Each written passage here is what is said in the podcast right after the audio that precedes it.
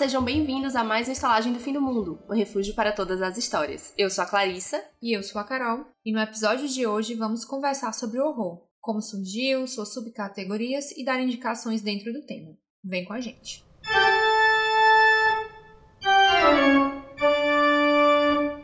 Mas antes de começarmos o episódio, não se esqueçam de nos seguir nas nossas redes sociais. Nós somos Estalagem Pod no Twitter e Estalagem Podcast no Instagram. E se você conhece alguém que também pode gostar do podcast, piramida a gente, indica para seus amigos. Você encontra a gente nos principais agregadores de podcast e também no YouTube. É só procurar por Estalagem do Fim do Mundo que você encontra a gente. Não esqueça de clicar no botão de seguir tanto no Spotify quanto no YouTube para que você receba as notificações quando saírem episódios novos e também para ajudar a gente a alcançar mais ouvintes.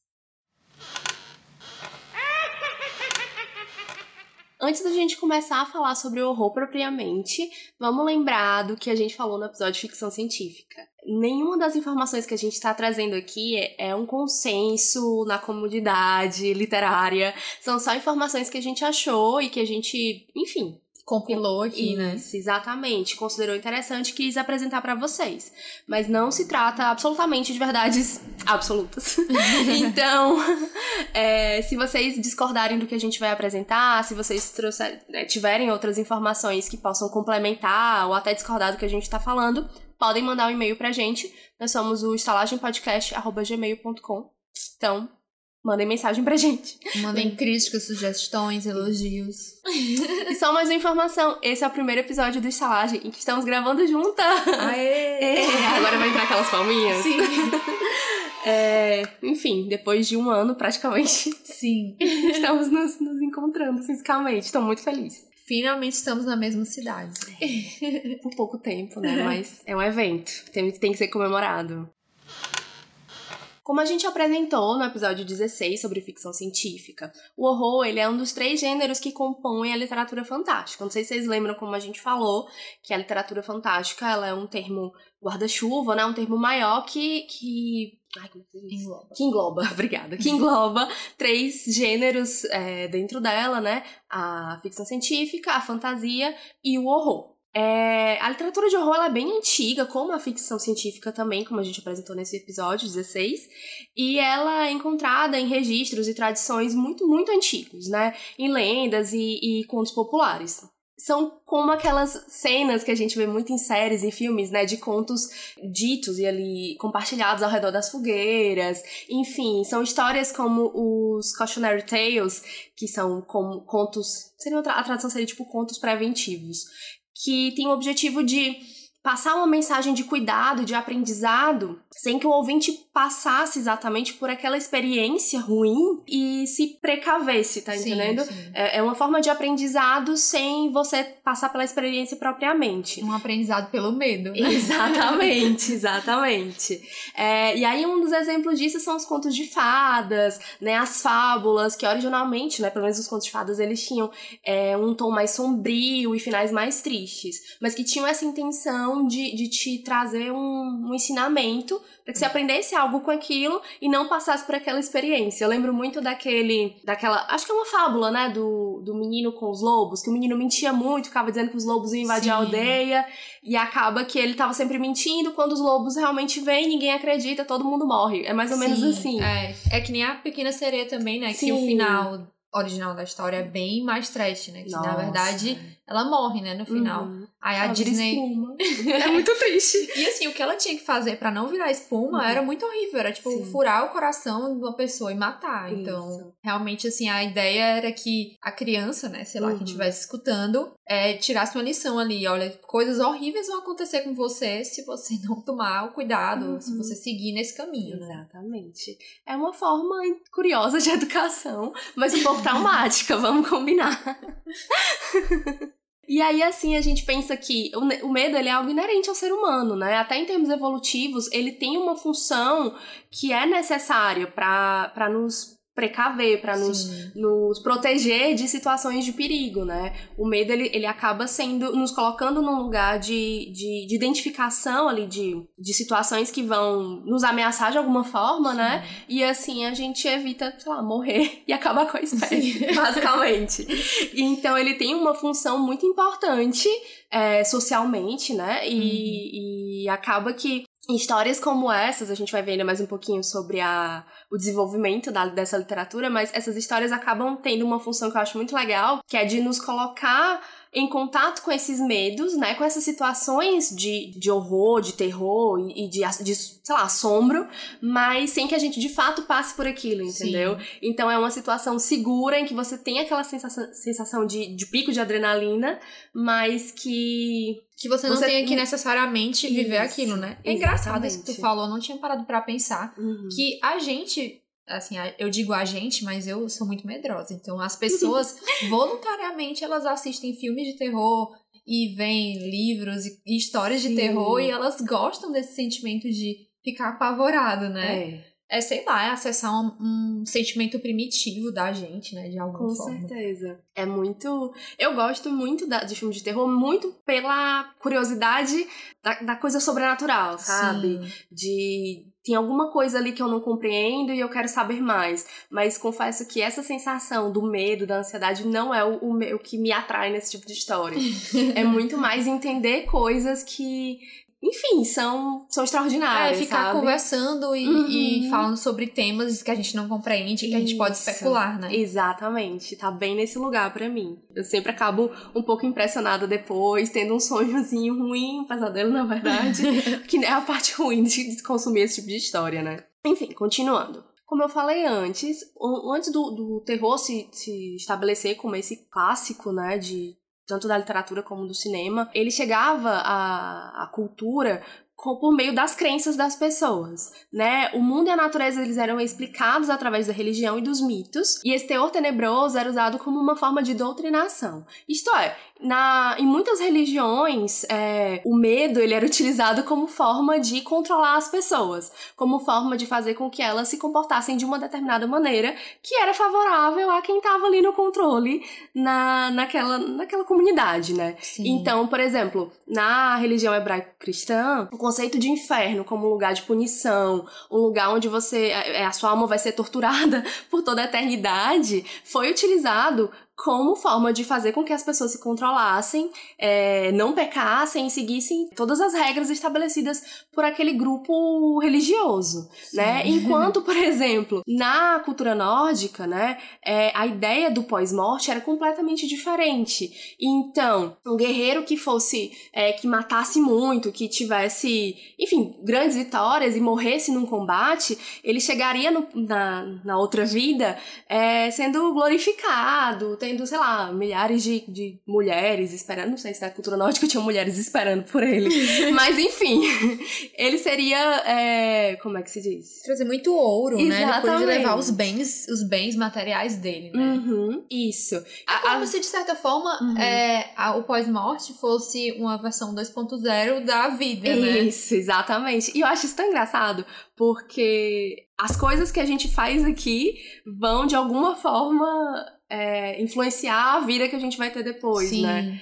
E, enfim, eu acho, eu acho isso muito curioso. Tem um egípcio, eu não sei, eu não sei se eu tô falando besteira, mas pelo que eu me lembro, uhum. que, que na religião, né, de como eram os faraós, eles faziam todas aquelas pirâmides com tesouros porque eles acreditavam, e aí eles também embalsamavam o corpo, uhum. porque eles acreditavam que ia haver um, um é, um julgamento, né? Uhum. Que acho que é por Osíris, que é o, o deus lá do, do submundo. Uhum. E que se eles fossem pessoas boas, eu acho que a, a, alma deles voltava. Sim. E era por isso que tava tudo é, guardado. Uhum. Porque ele ia precisar do corpo, Sim. do ouro deles e de, de outras coisas, né? Bens materiais. Eu lembrei agora de deuses. Acho que em deuses americanos. Que tem um deus egípcio que quando você morre, a sua alma ela vai ser pesada numa balança Sim. com uma pena do outro lado. Se a sua alma pesar mais do que a pena, isso é, se você tiver cometido muitos, muitos pecados, tiver feito coisas muito erradas que faz a sua alma pesar, você não vai pro que seria o Sim, paraíso, sabe? sim. Lembrei disso agora. E é muito curioso, né? Como É. cada,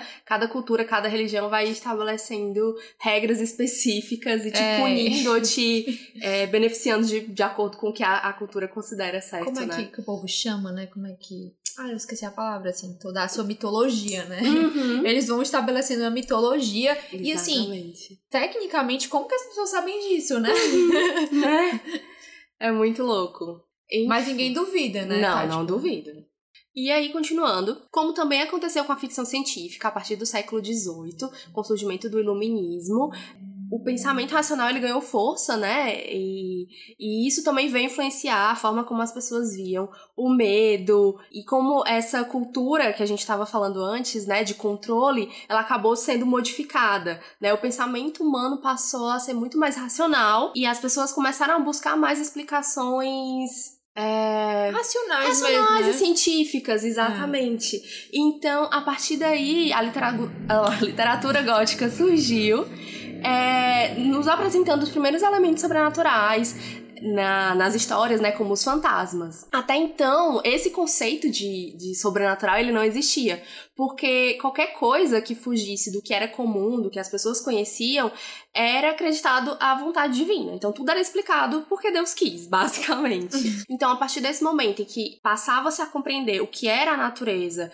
o que era o, o normal e o comum, tudo que fugia a essa regra, tudo que não conseguia ser explicado, passou a ser considerado sobrenatural. E aí a gente vem então com o primeiro livro que é considerado primeiro romance gótico, né, que é O Castelo de Otranto, do Horace Walpole, que foi escrito em 1764. Ele traz visões fantasmagóricas, fatos inexplicáveis, paixões, intrigas, enfim, tudo que a gente gosta. e, basicamente, o autor escreveu esse livro porque ele queria assustar quem estivesse lendo. Assim, que explicação melhor do que essa, não é mesmo? Foi um livro que veio influenciar grandes nomes da literatura do horror, como Edgar Allan Poe, Bram Stoker, enfim, foi um, realmente um marco para esse gênero. 52 anos depois, em 1816, uma moça de 18 anos começava a escrever uma obra-prima de terror. Frankenstein, de Mary Shelley, é considerada a primeira obra de ficção científica já feita. E é muito curioso isso, porque o monstro, né, Frankenstein, ele é muito lembrado dentro do- dos filmes de, De terror, horror, né? De isso. horror. Então é engraçado que foi uma coisa que surgiu com a ficção científica, Uhum. mas que é, juntou essas- esses dois gêneros, né? O horror e a Isso. ficção científica. Isso completa também o que a gente falou no episódio passado, que os- essas categorias, né, os gêneros, essas classificações, elas são uma forma da gente entender e organizar a literatura, né, como o cinema também, enfim, a arte no geral, mas que você não consegue deixar uma obra quadradinha dentro de uma caixinha, né? É. Então dá pra ver elementos tanto da ficção científica como do horror no, no Frankenstein, como em outras obras. É, tudo se entrelaça, né? Não é assim Exatamente. preto no branco. Isso. E uma curiosidade, foi informação que a gente achou depois do episódio passado, mas que vale a pena trazer pra vocês, é que a Mary Shelley, ela escreveu Frankenstein por conta de uma aposta com os autores John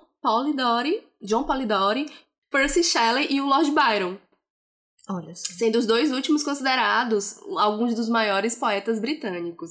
E essa aposta entre eles era de quem conseguiria escrever a melhor história de horror de todos os tempos. E a gente sabe quem ganhou, não é mesmo? É verdade.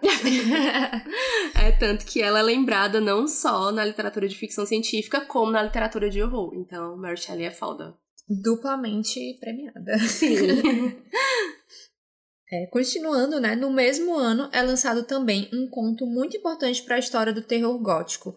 O Homem da Areia, de Ernest Theodor Amadeus Hoffmann. Que nomão. não é? Ele foi o responsável por inserir, pela primeira vez, o medo psicológico nas histórias. Já durante 1827 a 1846, Edgar Allan Poe publicou contos aterrorizantes como O Gato Preto, O Barril do Amo- Amontilado, Os Dentes de Berenice e o clássico poema O Corvo. E no final do século XIX foram lançadas obras que se juntaram a Frankenstein como clássicos do terror, como O Médico e o Monstro, de 1896, de Robert Louis Stevenson, e Drácula, que, é, de 1897, de Bram Stoker, né? Que a gente não precisa nem comentar, né? Com o quanto que esses livros também são famosos.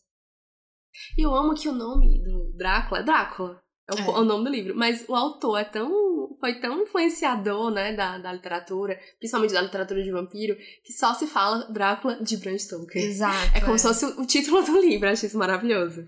Quem foi que, que tava comentando, assim, que, tipo, quando uma pessoa é muito famosona, Uhum. ela tem aquele nome, nome próprio, tipo, assim, o Prince, né? Sim, que não tem Madonna, sobrenome. É, E aí o Drácula, exatamente. ele não tem sobrenome. Ai, eu morro de rir da Vanessa Camargo. Porque ela era Vanessa Camargo. e depois ela mudou pra apenas Vanessa. Foi. Só que, tipo, todo mundo chama ela de Vanessa Camargo. Amiga, você não, não conseguiu, desculpa. Apesar de que eu amo as Você- músicas dela. Você não controla isso. Não, não, é você que controla.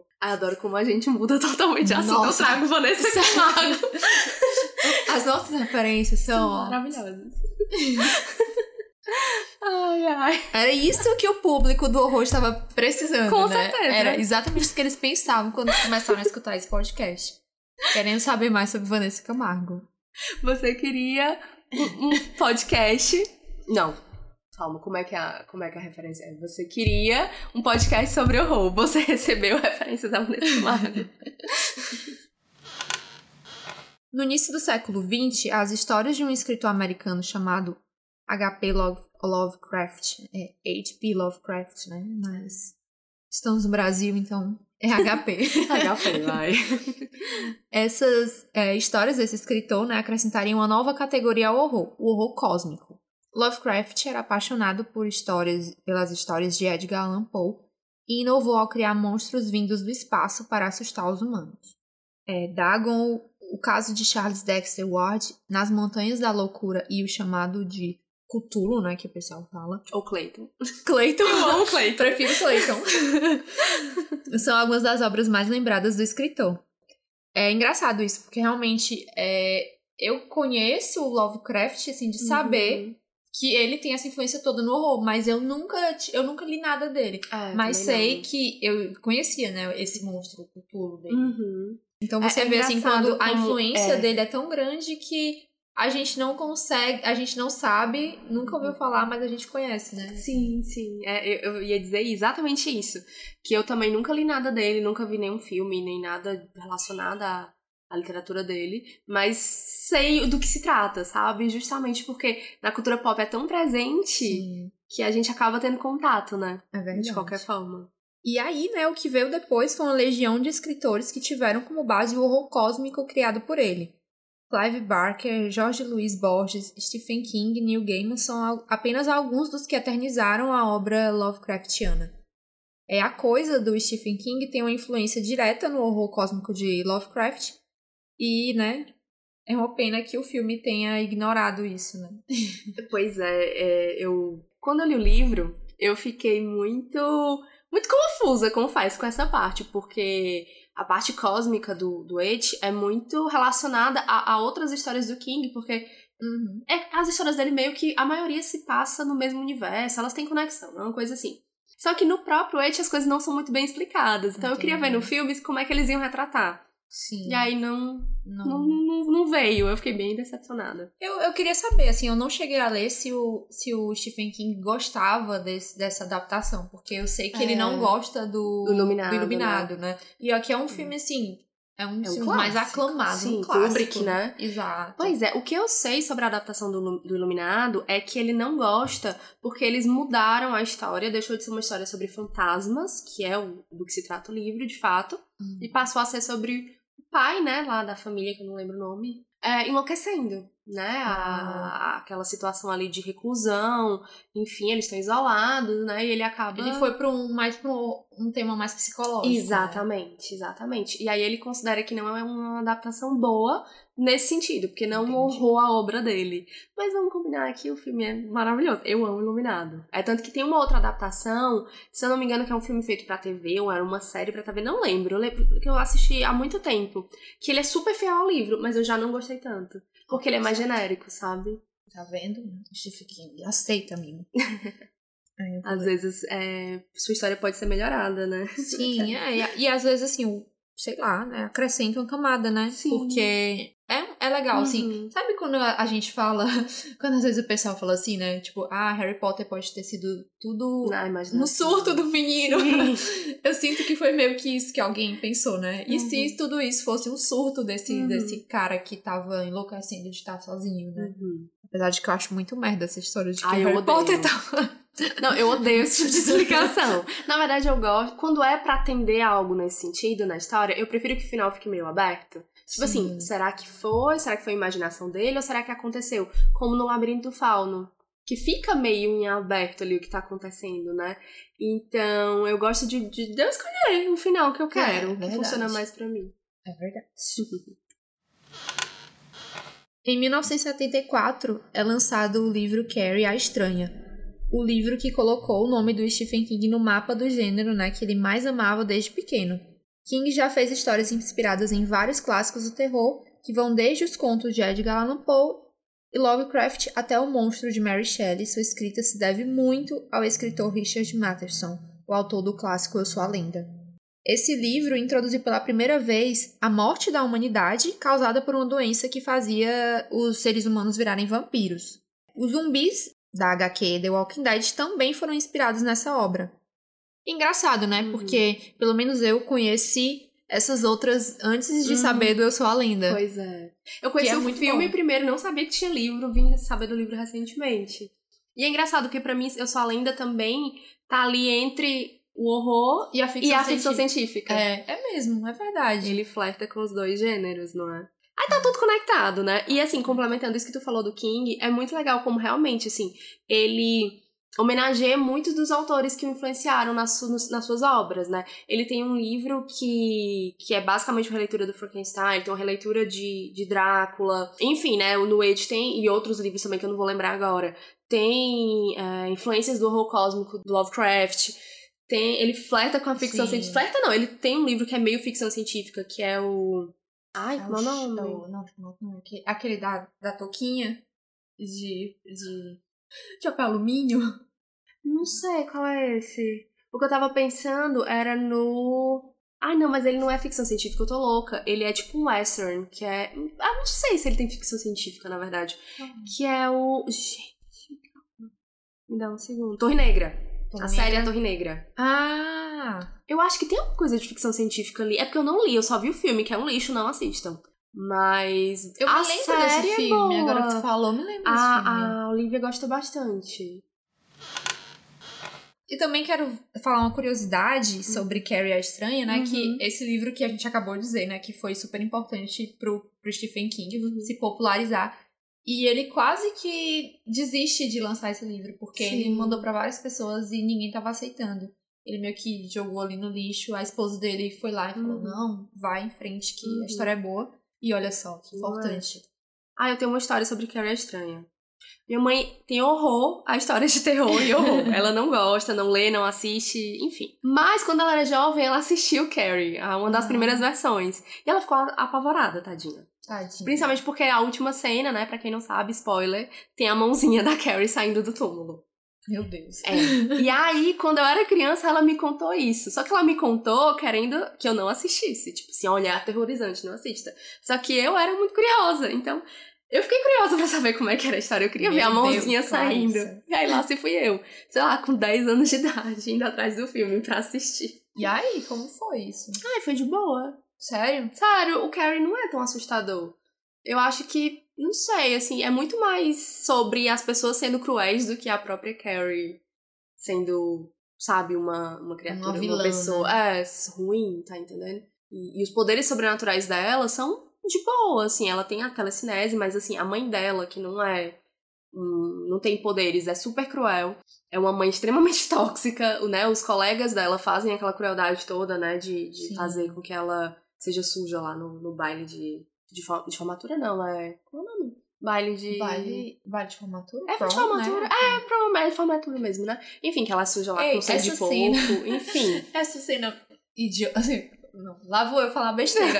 Sabe, me lembra muito chocolate com pimenta. Super! Quando a Ana Francisca é suja, sei lá, de slime, né? Uma gosma mesmo, é um gosto mesmo. Lembra aqueles meus prêmios Nick, que a galera Sim. também ficava suja com um negócio verde? Sempre me lembrou muito disso, sabe? Mas a, a- eu acho que foi uma referência mesmo, porque a ideia era bem parecida, né? Que a Ana. Eu, eu lembro de Chocolate É. com Pimenta, porque eu assisti várias vezes. A Ana Francisca, ela era tipo a menina feia.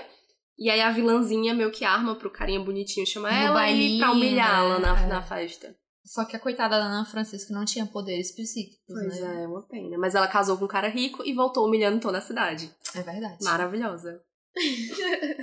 a gente fala de horror, fala de novela, fala de, de tudo aqui, Aqui nesse tem tudo. podcast. Aqui tem cultura. ai, ai. Gente, é doida. Voltando para o tema.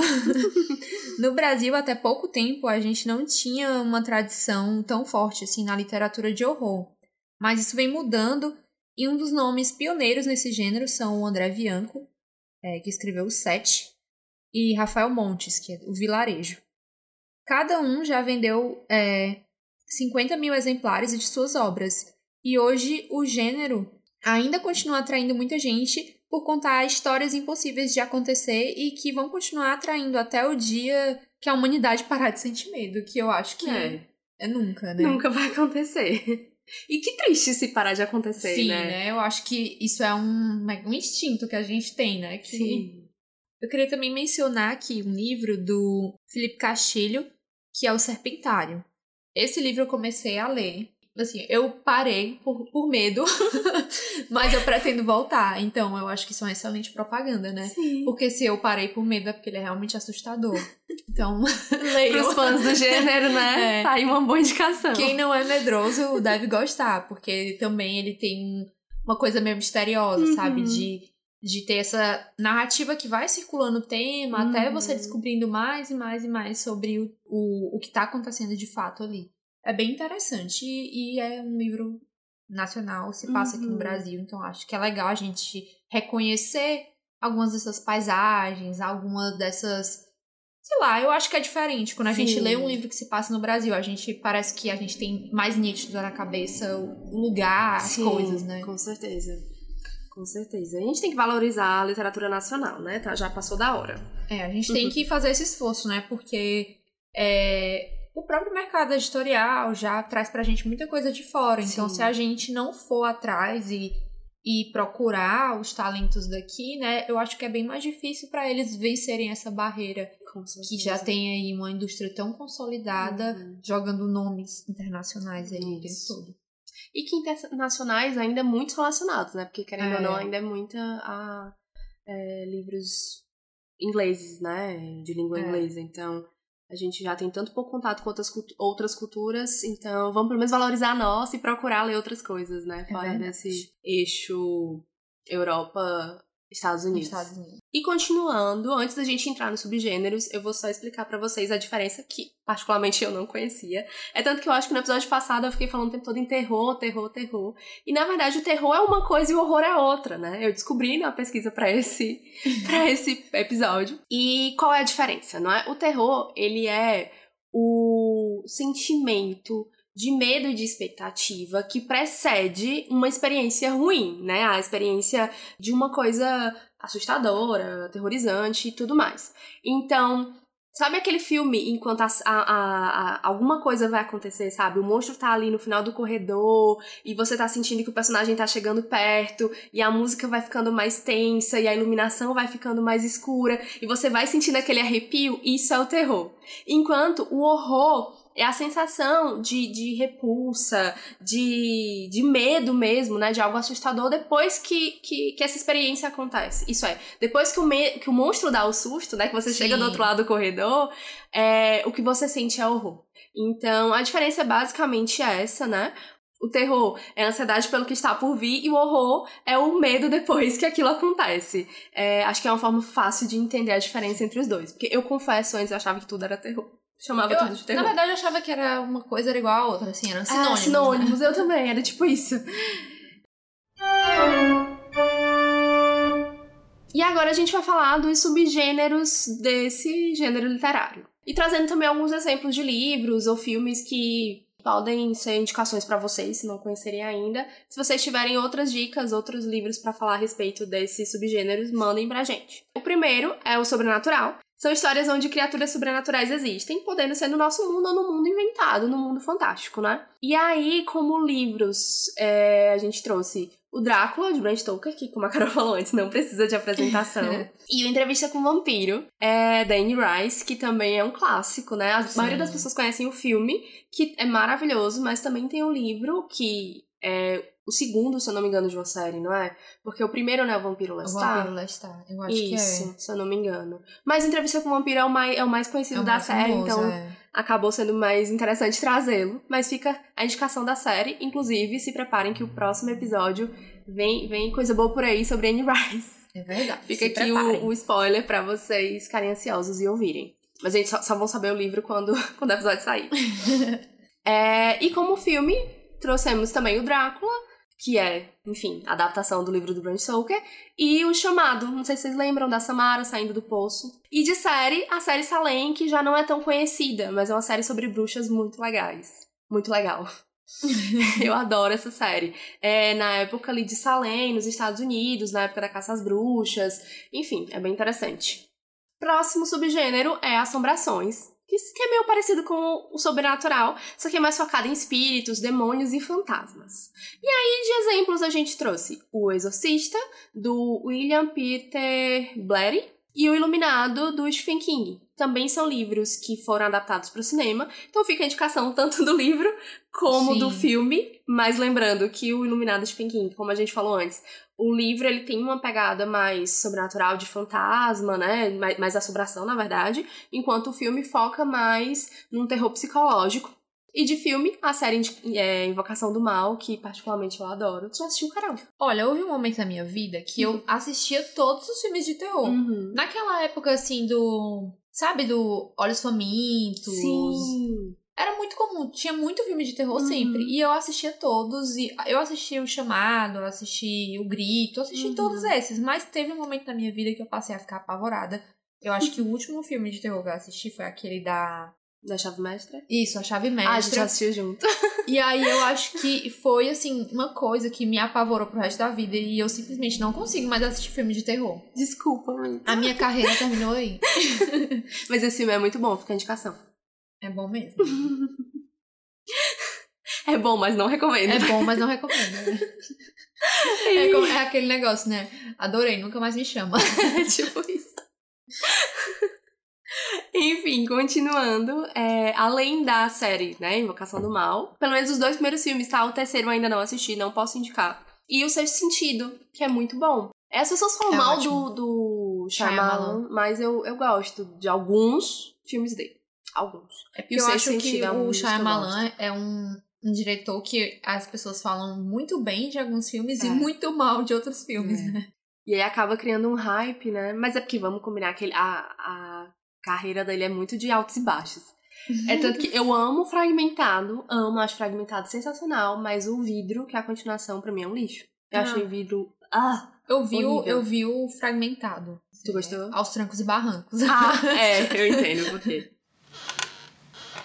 É, o próximo são Crianças em Perigo, que envolve a abdução, perseguição de uma ou mais crianças. Isso é, crianças que estão em perigo, basicamente, né? E esse perigo ele pode ser de origem sobrenatural ou não. E aí, de exemplo, a coisa novamente, né? O clube ali dos, dos losers, como é o nome em português? Ficou? É os. Clube dos Perdedores. É dos Perdedores. É porque é. eu acho que ficou Perdedores na primeira edição, hum. que é uma antigaça, e nessa nova da capa branca, a editora traduziu de uma outra forma, mas eu não lembro qual é. Desculpa, se você lembra, comenta no. Manda, manda, manda pra gente por mensagem. Enfim, continuando, né? Que são. Ali é um grupo de crianças, que um deles, é, o irmãozinho mais novo, é morto pela coisa. Eles acabam se unindo para enfrentar essa criatura sobrenatural. E de filme tem o filme Sobrenatural, que eu não assisti, confesso, mas tenho muita vontade, porque não tem nenhum serviço de streaming, mas eu quero muito ver. Uhum. E, de novo, né, o A Coisa, porque tem adaptação aí, acho que todo mundo deve ter visto, porque fez muito sucesso. Sim. E o primeiro é muito bom, o segundo é que eu achei meio sem graça. Mas, enfim, vale a pena assistir para conhecer a história. O próximo subgênero são crianças demoníacas. Agora são as crianças que te colocam em perigo. são histórias ó, em que, obviamente, as crianças são assustadoras. Muitas vezes o anticristo, enfim, influenciadas pelo demônio, o próprio capeta. E aí, como livro, eu trouxe A Profecia, que também tem um filme. A maioria desses livros clássicos foram adaptados em algum momento, né? Que infelizmente eu não li nem assisti, mas eu quero muito, quero muito ler. Inclusive a edição da Pipoca Nankin tá linda, eu fiquei apaixonada, quero comprar. E de filme tem o Colheita Maldita, que é baseado em um livro do Stephen King. Não sei agora se é um livro ou um conto. Mas enfim, é uma história dele. E a Órfã, que é muito bom. Eu adoro a história da Órfã, gente. Eu acho Ótimo. um plot twist sensacional. Lá é um, um caso engraçado, uhum. é que, tipo, quando eu fazia faculdade, uhum. muito, assim, tinha muita. A gente passava muito tempo na faculdade. Ficava uhum. todo mundo dentro da sala faz, fazendo projeto. E a gente fazendo projeto, a gente não, não precisa, assim, de tanta concentração, né? Mexendo no computador. Aí sempre tinha alguém contando histórias de terror dentro da Meu sala? E eu me lembro que teve uma, uma amiga da faculdade que tava lá na. Todo mundo sentado e ela contou toda a história desse filme, desse filme. A Órfã. E todo mundo ficou parado, oh, trabalhando lá na faculdade e escutando ela. Então eu não vi esse filme, mas eu sei tudo. Foi a Rafa, da faculdade. Ela. Um beijo pra Rafa, que um não beijo está escutando. Mas podia, Rafa? Rafa, gente. Me dá essa moral. Uma pergunta. Tu, tu sente alguma diferença entre assistir e ler? Tu acha que um é mais assustador que o outro? Ou as duas experiências são ruins? Como é que é pra ti? Eu sinto que, para mim, não faz diferença uhum. o pavor que eu sinto. Uhum. Tipo, eu tô lendo agora o livro que a gente vai comentar. Sim. E ele é tão eficiente quanto os filmes em Sim. me apavorar. então, a minha cabeça, ela dá conta do recado e já cria as imagens é. e me apavora. É. é engraçado. Eu já vi algumas pessoas dizendo que tem mais medo do, de quando é filme ou série, né? Porque, enfim, tá ali vendo a coisa de forma muito real. E enquanto na leitura você consegue, tipo, controlar seus pensamentos, o que eu acho muito massa, porque eu não consigo controlar meus Nem pensamentos, mas tudo bem. E outras pessoas dizendo o contrário, que quando tá imaginando, ela acaba, tipo, imaginando a coisa da pior forma possível e é Sim. muito, sempre é muito pior do que vendo, né? E eu fiquei pensando sobre como eu me sinto e tentando lembrar da história e depende muito. Assim, de quão imersivo é, né? De quão é. aterrorizante é. Então, por exemplo, um dos filmes que eu mais me assustei até hoje, e que não é de fato um filme. Quer dizer, ele é meio terror, é, é esse, esse pós-horror, sabe? Uhum. Que é o. O Mãe. Ah. Não, Mãe. Midsommar é maravilhoso, eu amei Midsommar. Mas o Mãe. é porque tem uma exclamação. Ele me deixou extremamente desconfortável. Sabe, a experiência foi ruim de eu querer me levantar, porque eu estava muito, muito nervosa com tudo que estava acontecendo, porque a pia não estava chumbada. Não sei se vocês vão pegar essa referência. Mas, enfim. É... E não é bem assim um terror de coisas assustadoras acontecendo, sabe? Mas, mas o clima, a tensão, a, a coisas fugindo do controle daquele filme me deixou extremamente apavorada. Esse da mãe é o com a Jennifer Lawrence? Isso, é esse Eu mesmo. comecei a ver. Comecei a, a ver. Comecei a ver hum, Mas não terminou porque ficou com medo ou por outro motivo? Não terminei porque fiquei com medo. É. Mas é porque eu tenho uma estratégia. Uhum. Eu comecei a assistir à noite, percebi que foi uma péssima ideia. E não, qualquer dia assisto pela manhã, que talvez fique mais tranquilo. Eu entendo. Mais uma coisa que eu acho que o filme tem, que o livro dificilmente consegue uhum. fazer, é o jump scare, né? Sim, verdade. Porque também tem a questão da música, né? Então, Isso. No, no filme ele vai, aquela musiquinha bem. A gente Principalmente. pode essa música Hum. Principalmente no cinema, porque a música do cinema ela, ela te contorna. É o surround. É, exatamente. Então dá aquela sensação é, de uma coisa meio claustrofóbica que vai te, te apertando ali. Sim. Ah, é muito. Mas eu acho assim que, pra mim, o, o que vem depois, né? Tipo, uhum. quando eu leio. E aí geralmente eu sonho com isso e uhum. tenho pesadelos. É tão eficiente quanto, assim. O que fica Sim. depois, né? O horror. Sim. Fica. É, como é? Permanece, permanece. do mesmo jeito uhum. nos dois. Entendi. É, eu acho que como eu não li muitos livros de horror, eu não tenho tão claro, assim, essa, essa experiência, sabe? Por, com leitura. Porque o que eu consigo lembrar, assim, de, de cenas muito muito fortes que me marcaram são Anita Blake, que eu ainda vou falar mais ali na frente, e o Nona Casa, que foram duas experiências assim bem bem fortes, mas muito porque tinham coisas meio gore, sabe? Sim, meio sim. sangue e vísceras e tal, mas não era um horror de fato, sabe? Eu não, não tive aquela sensação de uma coisa bizarra aconteceu e eu fiquei apavorada com aquilo. Uhum. Eu acho que é mais terror mesmo, é mais aquela sensação de ter uma coisa que vai acontecer, vai acontecer, mas ela acho que não acontece, então fica só aquele clima, sabe, meio tipo, Sim. ah, meio arrepiada, mas não, não, não chega no clímax, entendeu? Ah, que não que quer dizer isso- que, são, que é Talvez ruim. você- isso seja mais assustador ainda, né? Porque Eu você acho. acaba relaxando. Depois que o monstro aparece, finalmente, e a música atinge o seu ápice, Sim! dá um relaxamento, porque pronto, tô vendo esse monstro, sei o que é, já posso. Você ficar- sabe que vai ter um, um momento ali de tranquilidade até ele Isso, voltar, né? é. Se ele voltar. Agora, quando você fica todo o tempo nesse estado de É. tensão, acho que é muito mais cansativo até, é assim, verdade, é verdade. em desespero. Vamos continuar então, né? Eu parei aqui no Criança Demoníaco, agora a gente vai pro gótico. O gótico é ca- caracterizado. o gótico é caracterizado por cenários medievais, com castelos, igrejas, cemitérios, florestas, enfim. É tanto que ele influencia muito a arquitetura, né? Não só a literatura. É, personagens bem melo- melodramáticos, com donzelas, cavalheiros, vilões e criados. E temas com símbolos bem recorrentes. Segredos do passado, manuscritos escondidos, profecias, maldições, enfim. É, a gente consegue visualizar bem o que é, né, a literatura gótica, Sim. porque ela tá presente muito, de forma muito forte, assim, no nosso dia a dia, como eu falei, na arquitetura, na música, na, na moda, né, então eu acho que é um, um estilo literário que, que saiu das páginas e passou a, a, a, a enfim, a estar presente em outros elementos da nossa cultura. É, de certa forma, talvez seja uma questão até de ser um retrato da época, né? Em Sim, que ela foi sim. criada, assim. Com certeza. Do sentimento geral, né? Que Isso. existia. Exatamente. E que permanece até hoje, isso, que eu acho Isso. legal, né? E é por isso que ela, que ela tem é, um campo tão amplo, né? Uhum. Porque é uma, uma coisa cultural, né? Sim. Que foi todos, todas as artes, né? Uhum, com certeza. E aí, de exemplo, a gente trouxe o Corvo do Edgar Allan Poe. Eu não lembro se eu li, eu tô em dúvida agora. Eu acho que eu já li alguns, porque é um livro inteiro, não é o Corvo? Ou é só um poema? Eu acho, eu não sei. Aquela que faz o roteiro e não sabe o que tá dizendo. Eu, sei- eu sei que eu comprei o livro do. do assim, Eu tenho a obra completa dele, mas. É eu da toda. a tua? Porque Não lembro. eu fiquei muito confusa com, com o livro do Edgar Allan Poe. Porque Aham. muitas. Por exemplo, a.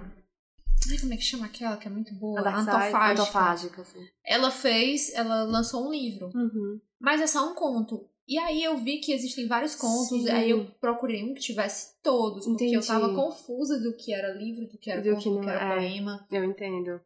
Pois é, eu tô em dúvida nisso aqui agora. Eu lembro de já ter lido o conto O Corvo. Só que eu não sei se foi tipo um trecho, porque ele pode ser um livro inteiro. Não sei, eu fiquei confusa. Mas enfim, é muito bom. E também, é, o que, que o Corvo fala é Nevermore, né? Não, é- não vi.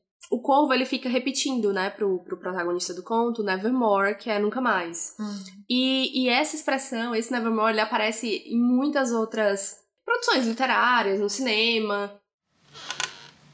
A próxima subcategoria é a fantasia sombria, que são é, histórias de terror com componentes comuns da ficção fantasiosa, como criaturas, magia, né? Que elas acabam adicionando uma camada extra aí ao horror, né? Já que trazem criaturas, né? Sobrenaturais. Uhum. E um exemplo é a série Anita, da Anita Blake, da Laura K. Hamilton, que a Quá ama e Ai, que eu eu já li, acho que uns três volumes. Sim, é muito legal.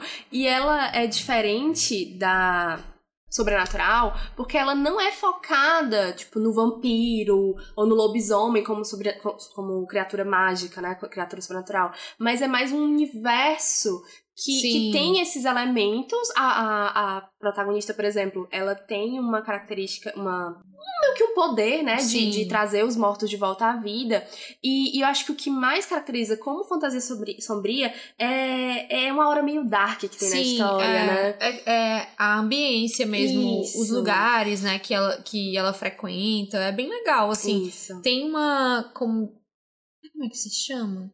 É como se assim, o, o universo, né? O Uhum. universo que, que a autora criou é muito interessante. Sim. Independente da, da história da Anitta, que é legal, Sim. mas o universo que ela criou é muito É interessante. muito legal, exatamente. O Nona Casa, da Lee Bardugo, que é a mesma autora da série Sombra Ossos, é, que é um livro adulto dela, diferente da Sombra Ossos, que é, que é uma série YA, se eu não me engano. Acho que é YA.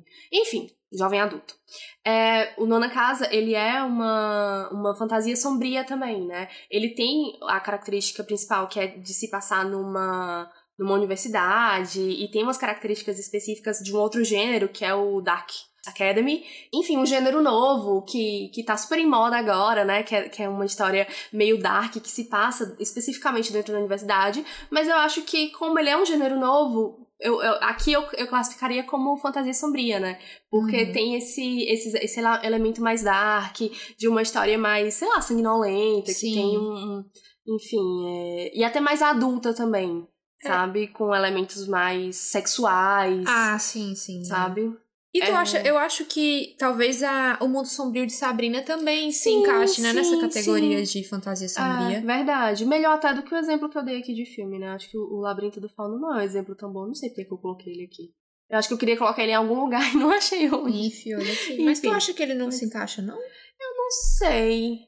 Eu acho que sim, porque ele não é tão focado na criatura sobrenatural. Ele não é uhum. uma história sobrenatural de fato, né? E ele tem aquela brincadeira do elemento de isso é só a imaginação da menina ou isso tá acontecendo isso de acontece, fato. Né? E, e, ele é bem dark. Eu, é. eu, eu, lembro de ficar bem mal depois de assistir o Labirinto do Fauno. Eu não li o livro, mas o filme eu gosto bastante. Enfim, vamos deixar ele por aqui, então. É, e, e assim, lembrando uhum. que o Mundo Sombrio de Sabrina também tem HQ, né? Sim! Então, pra, ah. pra quem quiser acompanhar não só a uhum. série, né, que eu tive alguns problemas com a ah, série. Eu também. Não, não foi... Eu comecei muito empolgada, mas logo na primeira eu já me decepcionei uhum. um pouco. Mas eu acho tão legal, assim, o universo que eles criaram é, ali, que eu tenho vontade de... Né? Isso, que eu tenho vontade de ler HQ uhum. em algum momento. Inclusive, é, é, todo um universo de HQs, né, que tá sendo adaptado agora. Teve o Mundo Sombrio de Sabrina, tem o Riverdale, e teve até uma série que foi cancelada da HBO, na verdade é da CW. Que é a Kate Kane, Kate Kane, uma coisa assim. Que é tipo uma das meninas daquele universo que ela é mais focada em moda, e ela estuda ah. moda, alguma coisa assim. Mas Riverdale, que teoricamente é uma cidade que, que é ao lado ali de, da cidade que a Sabrina mora, né? Uhum. que teoricamente seria o universo sem criaturas sobrenaturais, ele tem essa aura meio sombria. Eu lembro que eu assisti a primeira temporada de Riverdale, eu não li os quadrinhos, né? Mas a, a série, ela tem um ar meio obscuro, porque ela começa com assassinato. E eu, eu posso estar equivocada, mas eu acho que nas temporadas seguintes começa a ter algumas coisas sobrenaturais. Não, eu, eu não tenho ouvi, certeza. Eu ouvi, inclusive, a notícia de que aquela atriz, né, que fez a Sabrina, uhum. ia fazer uma participação em Riverdale. Ah, mas é, é justamente por isso, porque Talvez é tudo dentro do mesmo universo, misturar, né? né? Tudo fazer isso. um crossover. Ah, eu acho isso legal. Pena que Sabrina é tão. Yeah. não, eu falando isso, assisti Riverdale, né? Não que eu tenha achado incrível. Mas é porque Sabrina tava com tanta expectativa Sim. Que foi um pouco frustrante. Foi, é verdade. Vamos aqui pro é, subgênero cósmico. O tema mais proeminente no horror cósmico é a insignificância da humanidade. Eu concordo com ele. Super. O gênero ele compartilha muitas características com o niilismo, embora com a diferença importante que é que o horror cósmico ele tende a enfatizar a insignificância da humanidade e suas obras, em vez de rejeitar, né, a possível existência de um propósito mais elevado. Um exemplo é nos contos de Lovecraft sobre o Cthulhu, que não é a ausência de significado que causa o terror para os protagonistas, mas a descoberta de que eles não podem fazer nada para evitar isso, uhum. de que não há uhum. nada que eles possam fazer para mudar essa situação. E é nessas histórias do Lovecraft, né? Qualquer propósito, qualquer intenção que esses monstros tenham, né? O ser humano, uhum. ele não uhum. tem acesso a isso e não há nada que ele possa fazer. É, então ele é muito pequeno, né, frente é. a essas criaturas. Isso me lembra muito um livro do Stephen King, que também virou uma série, que é o Sob a Redoma. Que ah. é uma ah. história super interessante, super curiosa, que no final, spoiler, é basicamente ETs, né? Criaturas uhum. de, de outro planeta que colocam aquela redoma ali naquela cidade, basicamente para ver o que acontece. É como se nós fôssemos formigas, e eles estão fazendo experimentos como aqueles que são bem, bem típicos de história norte-americana, é, estadunidense, na verdade, né? Que é você pegar uma, lupa, uma lupa e matar, e matar formiga. Ele faz essa, essa associação no livro, essa comparação. Como se a gente realmente fosse formigas como frente a, gente, a, eles, Como né? a gente fosse muito insignificante. Uhum. Que... E eu acho isso é, uma coisa tão interessante. Eu não tinha parado para pensar nisso, que a gente sempre conta essas histórias pensando que tem uma maneira da gente fazer alguma coisa, Uhum. há algo que a gente possa fazer, ou a gente tem um mínimo controle. Sim. Mas é muito legal ver uma história em que a gente realmente serve pra nada, É. assim. E senta e espera, porque O fim está aí, né? o fim está indo. Exemplos, né? É o Território Lovecraft, de Matt Ruff. A Balada de Black Tom, do Victor Lavalle. E de filme, O Enigma de Outro Mundo e Aniquilação. É, o Território Lovecraft eu não li, mas ele foi adaptado pela HBO como Lovecraft, Lovecraft, Lovecraft Country. Country. Exatamente. Que é uma adaptação muito interessante, porque a gente sabe que Lovecraft tem as Sim. suas questões de racismo. E aí, é, o, eu não sei se o livro foca nisso, mas a série é muito, te- tem protagonistas negros, né? E focam muito nessa comparação entre seria esse terror cósmico tão, assust, tão mais assustador do que o racismo, sabe? Do que, o Sim. que, do que o ser humano pode fazer com um semelhante. Eu acho essa. essa a forma de, de trabalhar essas questões muito legais na série, apesar de que eu não gosto tanto do final. E aí a gente acabou não colocando aqui, mas existe um novo. Um novo gênero aí, um, um subgênero, na verdade, no horror, que é, são essas histórias sobre a perspectiva de, de personagens negros, né? A gente tem o Them, que é uma série da, da Amazon Prime, tem o né? Tem o Nós, enfim, tem várias histórias surgindo aí contadas por pessoas negras, sobre, sobre pessoas negras, né? E sobre o- os horrores do racismo e, enfim. Né, sobre, sobre, sobre questões que até então eram contadas por outras pessoas e talvez no tom errado, sabe? Sim. E, enfim, acho que vale a pena lembrar dessas histórias que também são muito boas. Eu acho que isso, de certa forma, conversa com esse que tu falou, né? De Uhum. sobre a redoma. Uhum. Que no fim, é, esse, essa história é sobre uma coisa que as pessoas já fazem umas com as Sim, outras, né? Com certeza. De tipo, de utilizar, sei lá, aldeias como teste, ou mesmo Sim. animais. Então, Uhum. é uma coisa que as pessoas fazem. Então, é um horror que, de atitudes humanas, né? Sim. O medo do que a gente mesmo pode, fazer. É verdade. Projetando, sei lá, num monstro Ah. A- as- os comportamentos que o ser humano já tem, né? Uhum. Às vezes contra o próprio ser humano, às vezes contra os bichos, né? A Uhum. natureza. O, o pós-horror, eu acho que ele tem muito disso, de tipo, ah, vampiros são assustadores, monstros, lobisomens, espíritos, mas o ser humano é mais, sabe? Verdade. Vamos agora para o subgênero zumbis. É, geralmente são histórias de que envolvem alguma, algum apocalipse, né? Uhum. E basicamente, geralmente tem um vírus mortal, al- Uhum. alguma doença que desencadeia essa morte e ao mesmo tempo volta da morte É. do- dos, dos- das pessoas, né? Tem é, zumbi que é mais devagar, né? Que é o zumbi Uhum. clássico. Tem o zumbi que grita, tem o zumbi que corre. Tem o zumbi que tá ali meio, meio paradão, mas ele escuta um barulho e aí ele começa É. a correr, enfim. Eu acho muito legal esse zumbi que ele fica meio que latente, né? Isso. E aí, Uhum. quando ele percebe que você tá por ali, ele começa. a- e aí, como exemplos, né, a gente tem The Walking Dead, que é um fenômeno essa série. Uhum. tem quadrinhos também, né? E de filme a gente tem Invasão Zumbi, Hack, Zumbilândia Uhum. e Invasão Zumbi, aquela do Brad Pitt. Não, o aquele é o Guerra Mundial Z. Ah. O Invasão Zumbi é o que é coreano, que é maravilhoso. Ah, sim, eu, eu vi. amo é esse muito filme, bom. é muito É bom. muito bom, muito bom. É um dos melhores de zumbi. É que é, ele tava meio que em inglês, é Train to Busan, né? Isso. É. É. porque a tradução ficou nada a ver. Trem para Busan teria, ser- teria sido um, um título bem legal, né? Super. Mas é porque tem que ter zumbi no nome, senão as pessoas não vão As entender. pessoas não vão entender. E, e Ai, ai. então, né, Guerra Mundial Z também Uhum. pra filme. E pra jogo, é, Resident Evil, né? Uhum. Eu acabei de lembrar de um livro que fez um, até um certo sucesso ali no começo dos anos 2010, que é o Sangue Quente. Que era naquela época que estavam pegando o- as criaturas sobrenaturais e meio que transformando no romance. E aí a Sim. história era de um zumbi que se apaixonava por uma menina e ele queria voltar a ser homem, humano, sei lá, enfim. Que era bem tosco, mas. Bem, é. Fizeram um filme, inclusive, mas eu não Sim, assisti. eu me lembro, com o Nicholas Holt, né? Esse mesmo.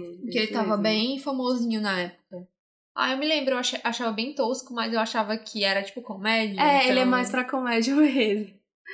Eu, Eu acho pensei- legal o gênero zumbi por isso, porque tem muitas possibilidades dentro da. Dentro da Você lembra desse também gênero. do, do surto coletivo, que era tipo, sei lá, orgulho e preconceito e zumbis? Sim.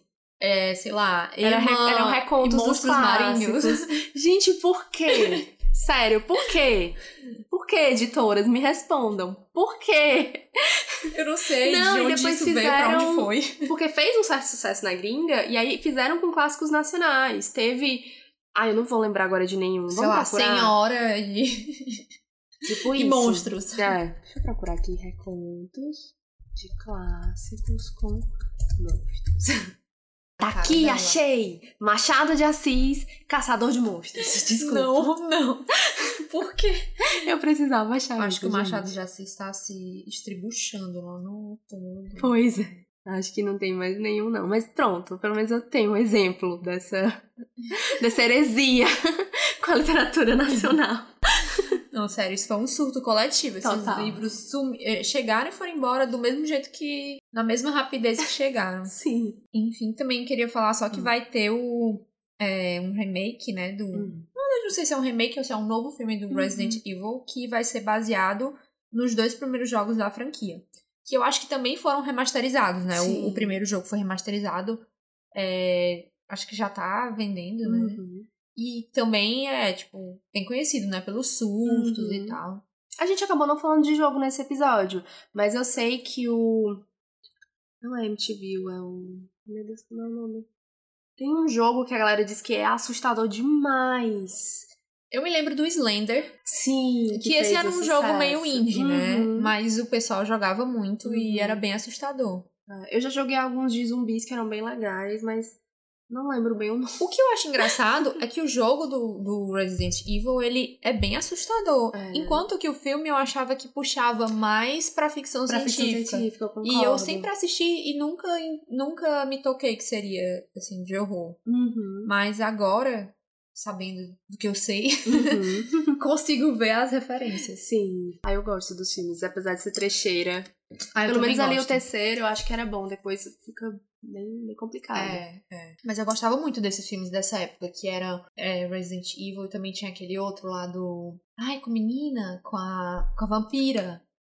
Sim, Anjos da Noite. Isso, Anjos Ai, da é muito Noite. bom, gosto muito. Adorava.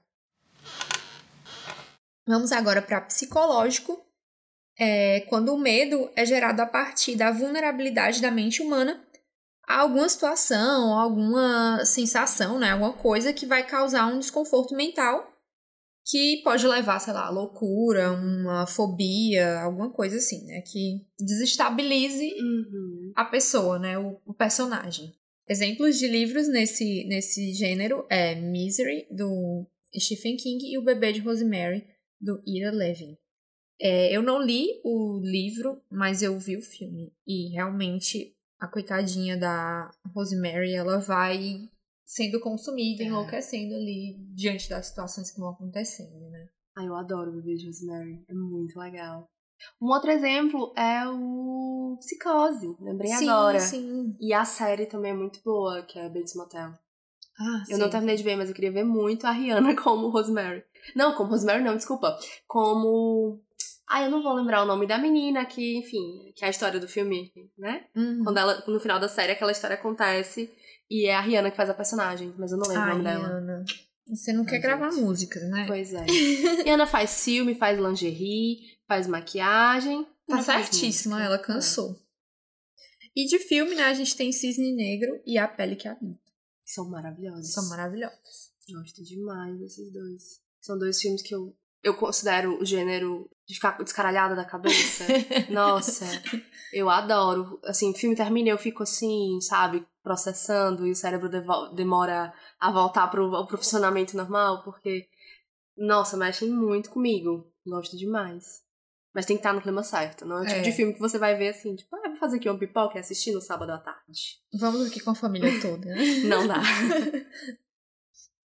E por último, é, Psicopatas e Serial Killers, que são histórias que a ameaça é um psicopata ou um serial killer. Mais simples que isso não dá pra, pra explicar, não é Difícil mesmo? não entender. Uhum. E exemplos são a Psicose, do Robert Bloch, Uhum. Dias Perfeitos, do Rafael Montes, O Silêncio dos Inocentes, do Thomas Harris. E filmes é Seven, Os Sete Pecados Capitais, Pânico e A Casa que Jack Construiu. Gosto muito, É muito do bom. Pânico, que, né, trecheira. Agora, A Casa que Jack Construiu é um filme de um autor bem... De um diretor, na verdade, bem controverso. Que é o Lars von Trier. Pronto. Ah. O diretor do A Casa que Jack Construiu é o Lars von Trier, que a gente sabe que tem um monte de polêmica é, envolvendo ele. É, mas enfim, acabei assistindo o filme. E o filme é muito interessante e muito bom.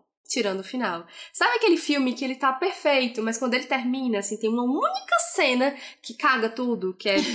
Ah, nossa. Desligue Enfim. alguns minutinhos É, antes. é isso. É isso. A gente trouxe aqui, um dos únicos exemplos que a gente acabou trazendo de livro nacional foi o Dias Perfeitos do Rafael Montes, né? Que eu confesso que eu não li nada dele. Eu li apenas do. do outro autor que a gente citou, que foi o.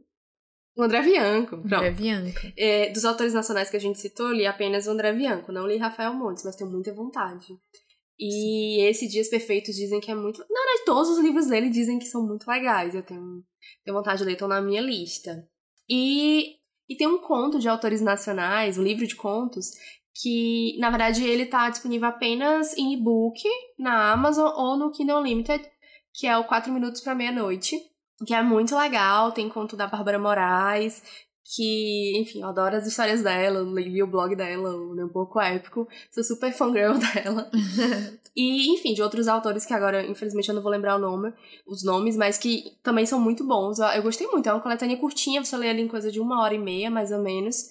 E, e é bem divertido. E, e tem aquela carinha de, de um horror acessível, sabe? Não acessível, mas de, de um horror conhecido, tá entendendo? Por Ai, exemplo, o que conto legal. da Bárbara são. É uma família, né? São irmãos e primos que vão passar os fins de semana na casa de um avô que é meio esquisito, tem alguma coisa Sim. errada nele, assim, meio que como se ele morasse, tipo, num sítio.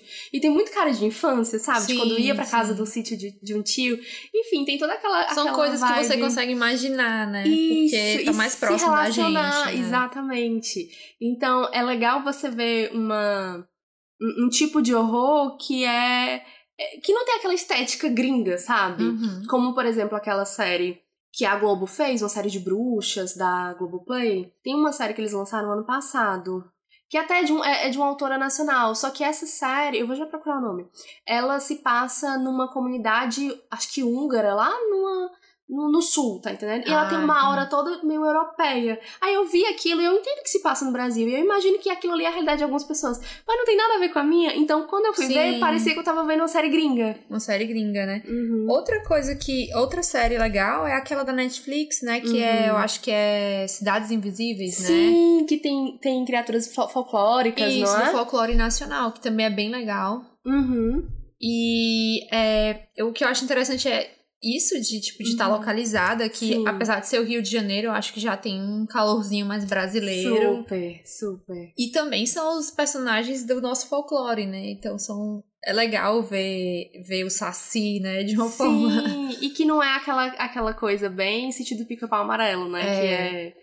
Enfim, a única adaptação que eu acho que a gente já teve dessas, desses Sim. seres, né? E que também E- é problemático, vamos combinar, por conta, né, do, É. do autor. E assim, de, de alguma forma eu achei interessante porque isso, eu me lembro que na época que saiu Cidades Uhum. Invisíveis fez muito sucesso. Sim. E o pessoal na gringa tava, tipo, meio que, gente, o que é Saci? Sim. O que são esses seres, né? E super interessados. Então eu acho legal que não só conseguiu atingir aqui no Brasil, como também espalhou pro Lá mundo todo, fora, né? né? Ó, a série da Globoplay que eu falei é Desalma, que é baseada em um livro. É, o, o livro é O Enterre Seus Mortos, da Ana Paula Maia, que inclusive também está na minha lista de leitura, que só cresce, como vocês podem ver nesse A podcast. lista de leituras que mais cresce no Brasil. Exatamente. Exatamente. Mas é porque é muito livro bom, gente, não tem como. É. Por último, eu vou deixar uma dica aqui para as pessoas que são como eu, medrosas. É, esse, esse tema do mês que a gente meio que aproveitou que era outubro, né. Pra falar de terror. Mas assim, é, é um desafio pra mim, porque eu sou muito medrosa. Então, eu tô lendo coisas de terror, me apavorando, tendo pesadelos. E aí eu resolvi comprar um HQ pra fazer essa travessia, né? Entre, entre a literatura fantástica para o horror. É, eu queria indicar, então, o Beasts of Burden, Rituais Animais, que é uma HQ é, escrita pelo Ivan Dorkin e com ilustrações da Jill Thompson. Eu não sei exatamente é, como que é feito esse, esse roteiro, se eles colaboram, mas eu sei que ela é a que desenha, né? Inclusive a pessoa que me indicou, né, é, falou muito bem dos desenhos e aí eu fui atrás. Que é uma história em que tem uma cidade que ela é assombrada por criaturas sobrenaturais e um grupo de cachorrinhos e um gatinho é ah, quem expulsa esses, esses monstros, né? Como se os seres humanos nem soubessem o que está acontecendo e eles estão cuidando de tudo ali, uhum. é, escondidinhos, né? Sem ninguém saber. Então eu achei que tem uma, um elemento da fofura, Sim. que são os bichinhos, e o elemento do terror. Então, para quem também é medroso, que nem eu, esse pode ser um livro interessante para você iniciar, né? Um livro não, não, é um HQ. Uhum. É HQ muito linda, as ilustrações lindas, uma coisa meio aquarelada. Uhum. Então acho que fica a dica para quem é medroso e quer começar e quer começar assim, com calma. É. e como ele é meio é, episódico, né? É, são, três, são, histórias né? curtinhas, você lê uma e vai tomar uma água, vê uma coisa mais leve, depois volta. Isso se você ficar com muito medo. Mas ela não é nem um pouco assustadora. E são, é muito são três volumes e uhum. tem uns aqui, tem umas histórias que, assim, tem, ela mostra a carinha, assim, dos, dos cachorrinhos, Sim. dos gatinhos, do gatinho, assim, com um olhão, sabe, pidão. É muito fofo. É fofo, é fofo demais. Eu gosto muito, eu li essa HQ, é muito fofinha. Inclusive, tenho que ler os outros volumes, só li o primeiro. E é isso, né? Acho que a e é gente é fez o... temos um episódio. a gente acabou não falando que ele era um especial de Halloween, Sim. né? Porque, enfim, mês das bruxas. Mas a gente conseguiu trazer essa informação aqui no final, para quem não é. fez a ligação das, né, das datas. E é isso. Acho que. Mandem mensagens pra gente no estalagempodcast.gmail.com falando o que vocês acharam e se vocês gostam desse tema, porque a gente pensa em tornar isso meio que uma tradição, né? Uhum. Sempre em outubro a gente pode trazer temas ligados ao horror. Quem sabe da próxima vez a gente não fala mais sobre as criaturas, né? uhum. né? Tipo, as bruxas da cultura pop, ah, outros monstros. Esses temas, né? Se vocês gostam, contem pra gente. Isso. Falem, sei lá, curiosidades que vocês tenham aí pra acrescentar no tema. É, histórias que vocês gostam. A gente pode fazer, sei lá, um especial de livros de horror para crianças, Sim. entendeu? Enfim, grandes clássicos. Enfim, tem muita, muita pauta e muito tema pra gente explorar. É, lembrando das nossas redes sociais, que são Estalagem Pod no Twitter e Estalagem Podcast no Instagram. É, mandem mensagem pra gente, nos sigam, deem like, compartilhem com seus amigos. E a gente se vê daqui a 15 dias com o livro da Anne Rice, que vocês vão descobrir ainda qual é. e é isso, nos vemos até lá. Tchau! Tchau e até a próxima!